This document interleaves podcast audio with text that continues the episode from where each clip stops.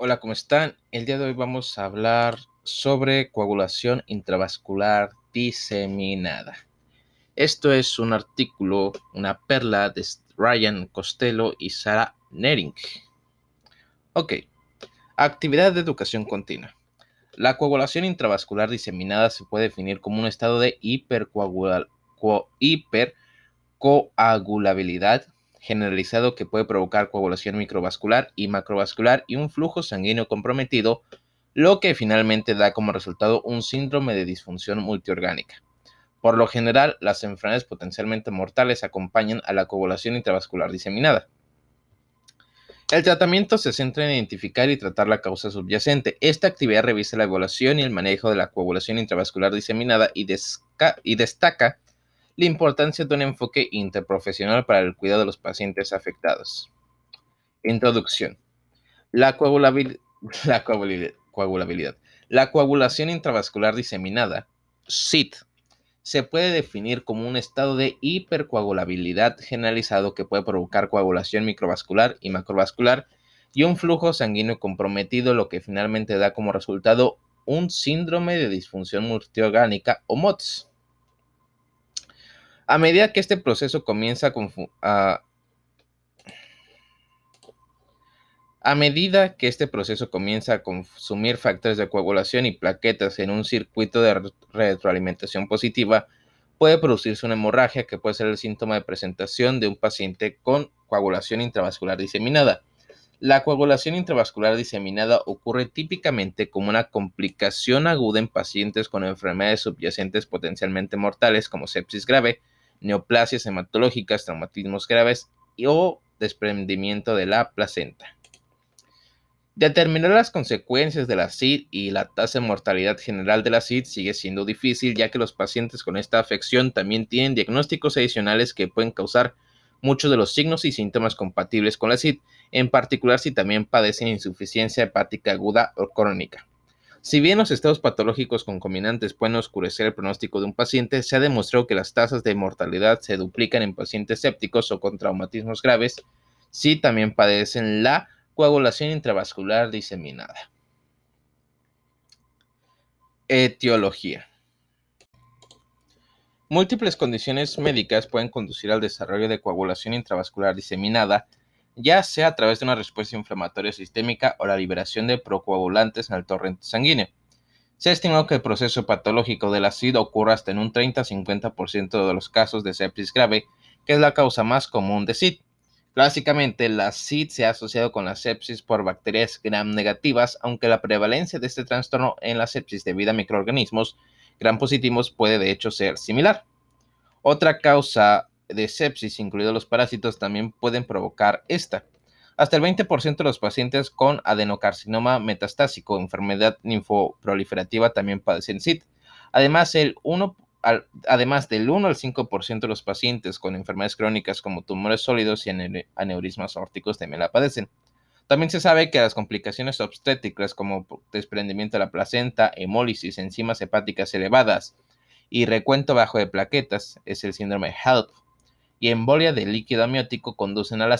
Otras causas de la incluyen traumatismos, pancreatitis, neoplasias malignas, mordeduras de serpientes, enfermedades hepáticas, rechazo de trasplantes y reacciones de las transfusiones. Aproximadamente el 15.5% de los casos de CID también se han relacionado con complicaciones que ocurren después de la cirugía. Epidemiología. Dado que la SID es una complicación de otros diagnósticos médicos, la prevalencia de la SID sigue siendo mayor en entornos de mayor agudeza que en entornos de menor agudeza. Casi invariablemente, un diagnóstico grave o potencialmente mortal se asocia con la enfermedad. Un estudio de 1996 en Japón encontró que un diagnóstico de SID complicaba alrededor del 1% de las admisiones en hospitales universitarios. De manera similar, un estudio de 1992 mostró que la SID complicó el 12% de los casos de leucemia linfoblástica aguda antes de comenzar la quimioterapia y la SID se detectó en el 78% de los casos durante la inducción de la remisión. Además, el síndrome de HELP se asoció con SID en aproximadamente uno de cada cinco casos, según un estudio de 1993. Fisiopatología. También conocida como coagulopatía de consumo, la SID implica el desequilibrio homeostático entre la coagulación y el sangrado. El factor tisular, TF, que puede liberarse a la circulación por daño endotelial vascular, por traumatismo, ciertos tratamientos contra el cáncer, endotoxinas bacterianas o exposición a citocinas, activa el factor de coagulación 7 y lo transforma a factor de coagulación 7A en la vía de la coagulación. A través de la vía extrínseca se forma trombina y fibrina y dan como resultado la formación de coágulos en la circulación. A medida que este proceso continúa, la trombina y la fibrina deterioran aún más la cascada de la coagulación a través de la estimulación del circuito de retroalimentación positiva y el consumo de inhibidores de la coagulación. Como resultado, los factores de coagulación se consumen debido a la coagulación, lo que puede provocar un sangrado excesivo. Las plaquetas también pueden quedar atrapadas y consumirse en este proceso. Adicionalmente, las vías que incluyen el sistema de proteína C y la antitrombina 3 parecen estar desreguladas en la CIT. Además, un aumento del inhibidor del activador del plasmático 1, el PI1, puede prevenir la inhibición de la fibrinolisis. Historia y clínica. Los componentes de la historia de un paciente que pueden ser compatibles con la coagulación intravascular diseminada incluyen una historia reciente de infecciones graves o traumatismos, así como insuficiencia hepática, complicaciones obstétricas y, neoplasias malignas. Una historia remota de trombosis arterial o venosa profunda también puede sugerir SIT. Los pacientes pueden experimentar sangrado en múltiples sitios como las encías, áreas de traumatismo o cirugía, la vagina, el recto o mediante dispositivos como catéteres urinarios. Se pueden observar síntomas como hematuria, oliguria y anuria si se produce insuficiencia renal concomitante con SIT. Del mismo modo, el daño de los órganos terminales de los pulmones puede provocar disnea y hemoptisis si se produce una hemorragia pulmonar, o una embolia pulmonar y el paciente puede tener un cambio de estado mental si surgen trombos o hemorragias en el área del cerebro. Un paciente también podría experimentar dolor en el pecho si se desarrolla la oclusión arterial de la arteria coronaria. Con respecto a los signos de SID, en el examen físico se pueden observar hemorragias obvias o hemorragias evidentes en varias áreas del cuerpo. También puede surgir lesiones cutáneas que incluyen equimosis, hematomas, ictericia por insuficiencia hepática, necrosis y gangrena. La coagulación excesiva puede provocar púrpura generalizada, patequias, y cianosis. Un paciente eh, en SID puede experimentar insuficiencia respiratoria aguda, déficit neurológico según la ubicación del sangrado o los coágulos. La coagulación excesiva puede provocar púrpura generalizada, patequias y cianosis. Ah, esto ya. Ok, eso se repite, perdón. Evaluación. Ok, entonces Evaluación. Ningún historial, examen físico o componente de laboratorio por sí solo puede llevar a un diagnóstico o descartar la CIT. Por lo tanto, se debe utilizar una combinación de hallazgos subjetivos, objetivos y de laboratorio para hacer un diagnóstico de esta. Los hallazgos de laboratorio que sugieren CIT incluyen tanto un aumento del tiempo de protrombina, PT, como un aumento del tiempo de tromboplastina parcial, PTT, así como una disminución del nivel de fibrinógeno a medida que se produce la activación y el consumo generalizado de la casca de coagulación. El recuento total de plaquetas y el nivel de hematocrito también pueden reducirse. Los esquistocitos o eritrocitos fragmentados también se ven comúnmente en el frotis de sangre periférica. La presencia de productos de división de fibrina también tiene una alta sensibilidad, pero una baja especificidad para la presencia de SID.